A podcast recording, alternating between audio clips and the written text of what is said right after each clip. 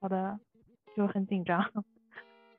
呃，我是这个二号诈尸，然后今年已经二十六七，是那个一家金融机构里面资产管理部门的一个搬砖的工人。我的人格类型，嗯，依恋风格吧，是回避型的倾向。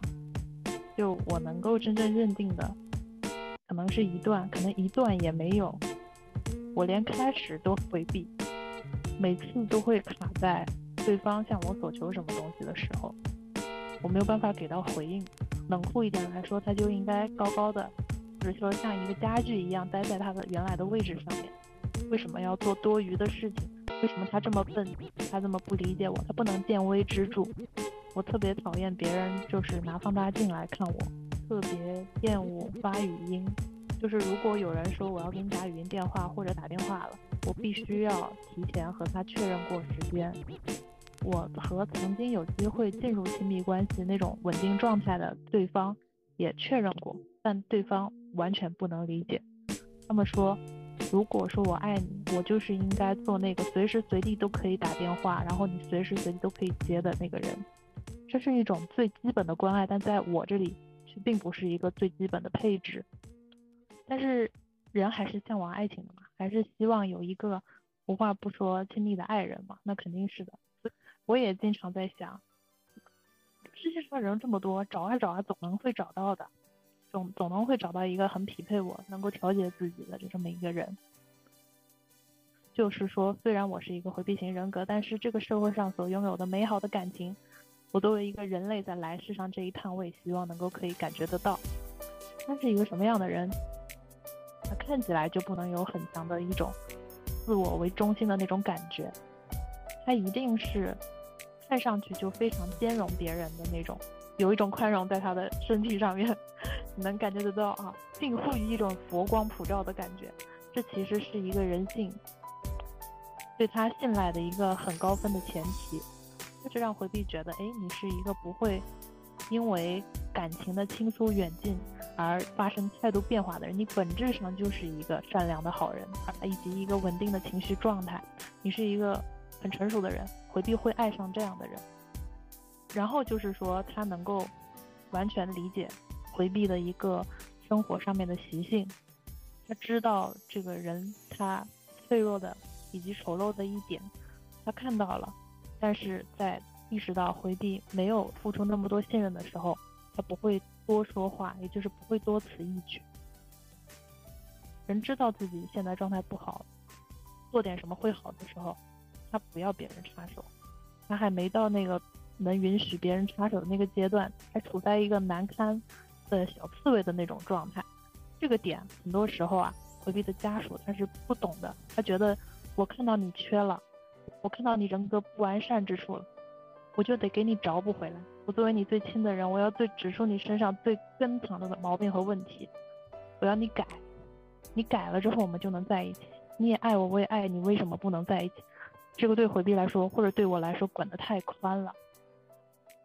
其实有一段时间一直在网上聊天的一个网友，他一直是我没有认真注意的人。他只不过是大家都喜欢看书，或者都喜欢看动漫，聊在了一块儿，有一搭没一搭的，他也一直会跟我讲话，一直都是对方主动的这么一个状态，让我放下了防备吧。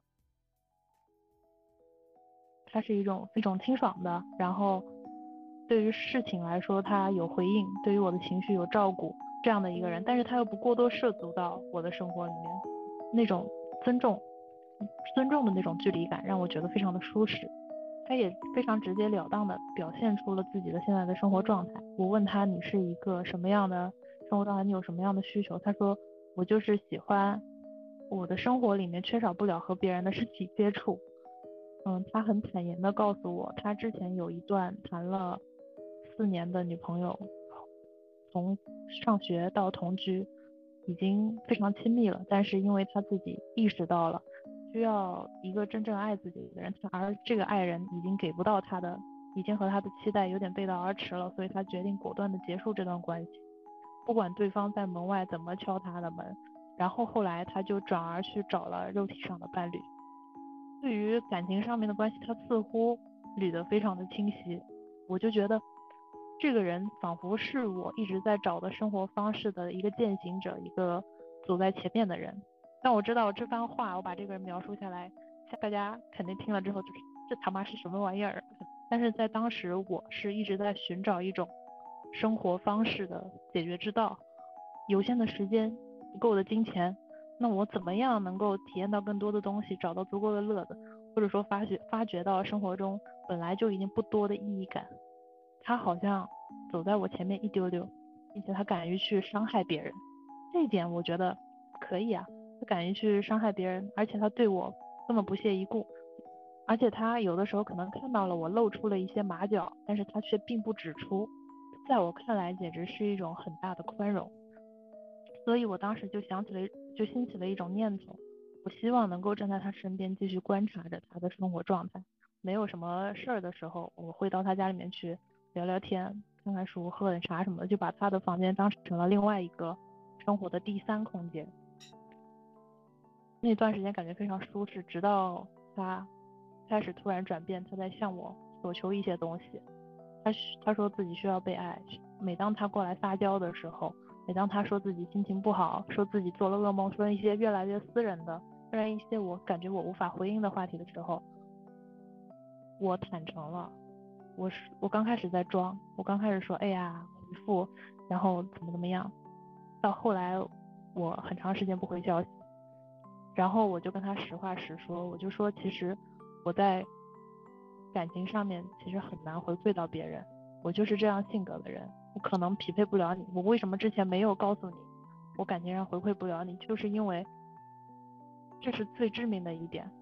然后他说那行吧，你就在旁边看着吧。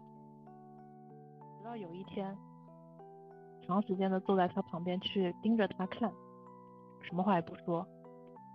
我把这背后的原因小心给他知道了，就是我觉得他很好看。就是我不需要他做什么事情，我喜欢的他只是一个像在这个房间里面的家具一样，他只要摆在那里就非常好了。我不需要跟他过多的去交流我生活上面的那种痛苦，也并不想真正的去体会到他的那种痛苦，因为我觉得这难以解决。他那一次就是哭了，就是眼泪。可以整颗从他的眼角滚落下来，并且不划伤他美丽的面颊。他哭得真漂亮，他怎么做得到的？我第一反应是那个状态，我已经把他当成了一个屏蔽掉对他的感情的接收机制，把他当成一个美好的家具一样，在那个房间里面。我在想他为什么？他有什么好难过的呢？其实那个时候的心情是比较模糊的，比较复杂的。第一个反应就是我很奇怪于自己好像并没有很想去劝他不要哭了。这个时候我也会自我拷问自己是不是不是一个恋人所为。我在想，原来在感情里面给到这些东西是非常珍贵和必要的。有的人是为了索求这些东西而进入一段感情的。而这些东西似乎在这段关系，在我这边很难给到。我开始意识到了自己在交往上面的缺陷，意识到了自己在之前几年所学的那些社会的经验，就是交往的经验都是假的，一文不值。他是真正的会受到伤害。我之前不相信别人跟我有一样的感受，因为我已经足够多的屏蔽掉自己的一些情绪。我觉得人被。人受了伤，那就是受了伤嘛，那那能怎么样呢？他说这是我做的最差的一点，我并不是爱他这个人，我只不过是爱上了一个很假的偶像。这就是我在和这个人刚开始抱有期望，到后来他慢慢的在我心中降低了期待，然后我把自己的收缩的期待套在了一个假人身上，并且继续和他维持这段关系，直到后面他识破了我这样的一个。心里面的一个状态，我并不真正爱他，这样一个关系的破裂的过程，这段时间推进的非常快，我就想他为什么不能就安安静静的以一个审美的样板在我的生活里面存在呢？我我告诉过自己，这也是一种很高尚的爱，只要我能够给到他东西，那段时间我给他买了很多的东西，就是我对他说，你可以随时随地来跟我要礼物，我也培养他，就是呃不要那么不好意思说自己想要什么，嗯，就爱有很多形式，为什么我的就不算，而必须只有他的那种才算呢？